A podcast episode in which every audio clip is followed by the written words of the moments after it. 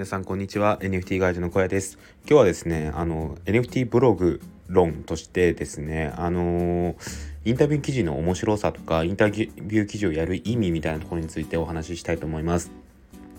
久しぶりにですねちょっとあのためになるのかなっていう放送をしたいと思います。えっとですねあの NFT のインタビュー記事て僕定期的に出していて先日も、えーと、うまみボーイさんっていう僕が普段,、えー、普段からツイッターで仲良くさせていただいていて作品自体もねすごい魅力的で好きな方が、えー、いらっしゃるんですけどその方の、えー、インタビューをしましたね。であの、やっぱすごい楽しかったですね。あのやってみて。でインタビュー記事ってっなんかその僕は絶対にあのチャットじゃなくて Zoom でやるんですよ。 Zoom でしっかりと話してそれをえ文字に起こして記事化していくって形をとっているんですけどこれがねすごい大事だと思うんですよね。はいあのーどうだろうな結構、えーと、いろんなインタビュー記事僕もこう好きなんですけど好きで読むんですけどなんかこれは多分チャットだなっていうのがこう分かったりするんですけどやっぱりね、あのー、NFT を買う側の気持ちになってあすいません、えっと、前提としてインタビュー記事は僕 NFT のその自分の好きな NFT 作品とかを買ってもらうっていう目的のために結構書いてるんですけど、えっと、そういった目的の時にですねあの、やっぱねチャットだけのインタビューだと結構限界があるなって思ってるんですよ。でそこに加えて、えっと、しっかりとあのー、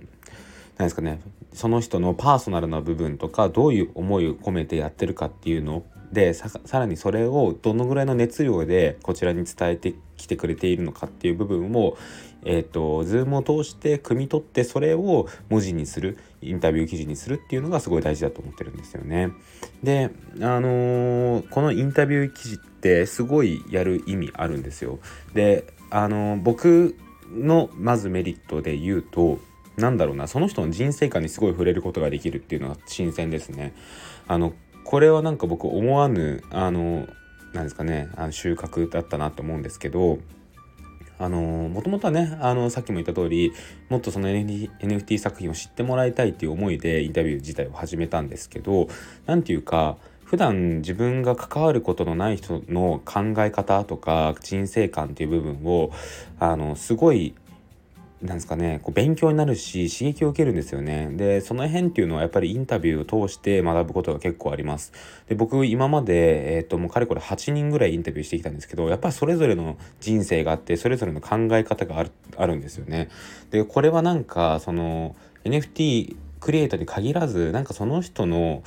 何ですかね考え方に影響を受けるところが結構あったりもするのでその辺はなんかインタビューを Zoom でやるメリットインタビュー記事をやるメリットっていうのすごいあるなと思いますね。はい、でもう一点そのインタビュー記事をやるメリットで言うと、えっと、そのインタビュー自体をあのインタビューいい、えインタビューされた側があの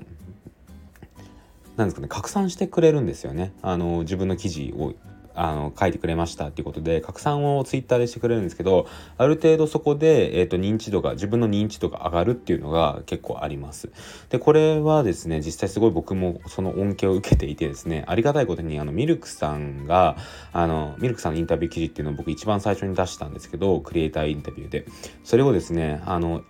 で一時はツイッターの、えー、っとご自身ミルクさんのご自身のツイートの固定ツイートにしてくださってましたしその後もあのインスタグラムの、えー、っと固定の何だっけ、えー、っとストーリーの部分でこうインタビューのやつを載せてくれたりとかあと Voicy でもっと知りたい方はこの小屋さんのインタビュー見てくださいって宣伝してくださったりするんですよね。いや、めちゃくちゃありがたいですね。で、こういう感じで、あの、インタビュー E の方ですね、インタビューされた側の方も結構そういった宣伝をしてくれるっていうところが、こちらとしてはすごいありがたい部分ですね。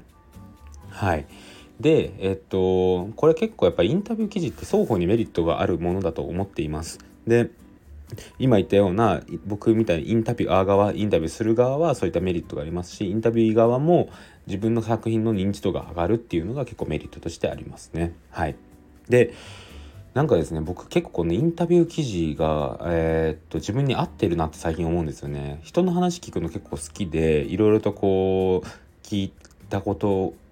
をですねかなりこう僕は影響を受けたりとかあのもっとこの自分が影響を受けたことを伝えたいっていう思いが強いのでそれをもより分かりやすくより何ですかねその文字だけど自分がインタビューしてる側になれるような記事にしたいという思いが強く出てきてなんかその辺がすごい僕インタビュー記事との相性がいいなってことを感じています。はい、で実際結構僕のインタビュー記事が好評でありがたいことにそこからなんかこう作品をして買って買いましたっていう人も結構いるぐらいですね。僕はこのインタビュー記事が好きですね。好きで相性がいいなと思っています。であのぜひですね皆さんあの NFT ブロガーの皆さんをインタビュー記事書いてみてください。であの Zoom とかでやるの緊張するっていうようだったら、まあ、チャットでもいいと思いますけどおすすめやっぱり Zoom ですね Zoom とかそのオンラインで話せる形でインタビューするのが結構楽しくてまたあのいろいろ伝えれる部分が増えるのでいいのかなと思います。はいでもしこれを聞いていて NFT インタビュー記事まあそれ以外にもインタビュー記事を書くっていう時にえーと、僕がおすすめしたいのが何だろうなあのー、ブログってこう吹き出しでインタビューだとこうポンポンポンポン交互にやっていくことが多いと思うんですけどね。けどちょっと合間に休憩を挟む書き方がすごいいいと思います。僕これ結構意識してるんですけどなんかちょっとあの話インタビューしていて思ったことをちらっとじあのなんですかね字の文で書くというかあの吹き出しとかじゃなくてあここはこうだったんだとかこう書いたりとか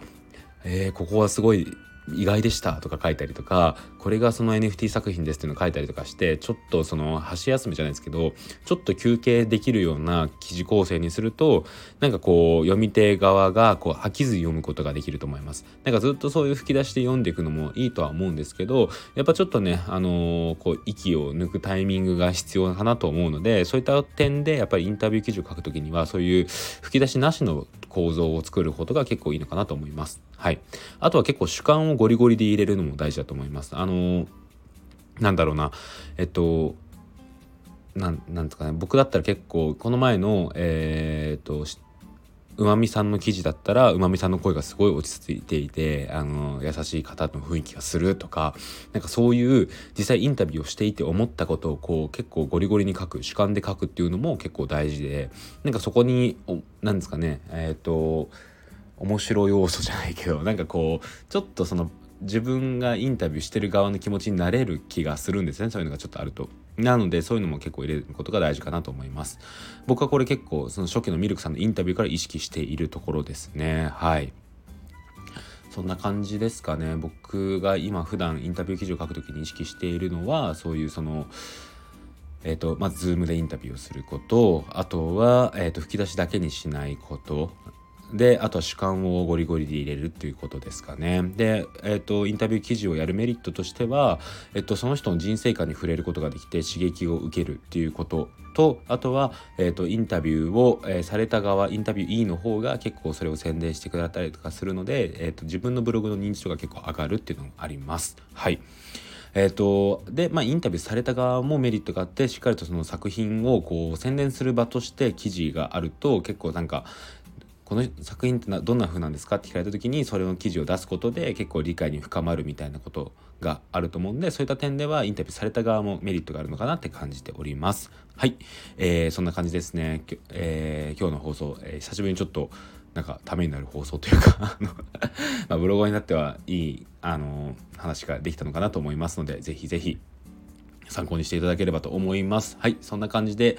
えー、僕のラジオでは、えー、毎日ですね、えー、NFT、えーと、ブログであったりとか仮想通貨とかいろいろお話をしております。で、ブログやっているのでぜひ見てください。えー、Google で小屋ブログと検索してください。カタカナで小屋ブログでお願いします。で最近のおすすめの記事はうまみボーイさんのインタビュー記事です。よろしければ読んでみてください。はい、そんな感じで今日の、えー、小屋ラジオ終わりたいと思います。この後にね、あのレターが届いたのでレ、レター回答雑談会をやりたいと思いますので、よろしければそちらも聞いてみてください。はい。えー、ここまでのお相手は NFT ガーデンの小屋でした。それではまた明日。バイバイ。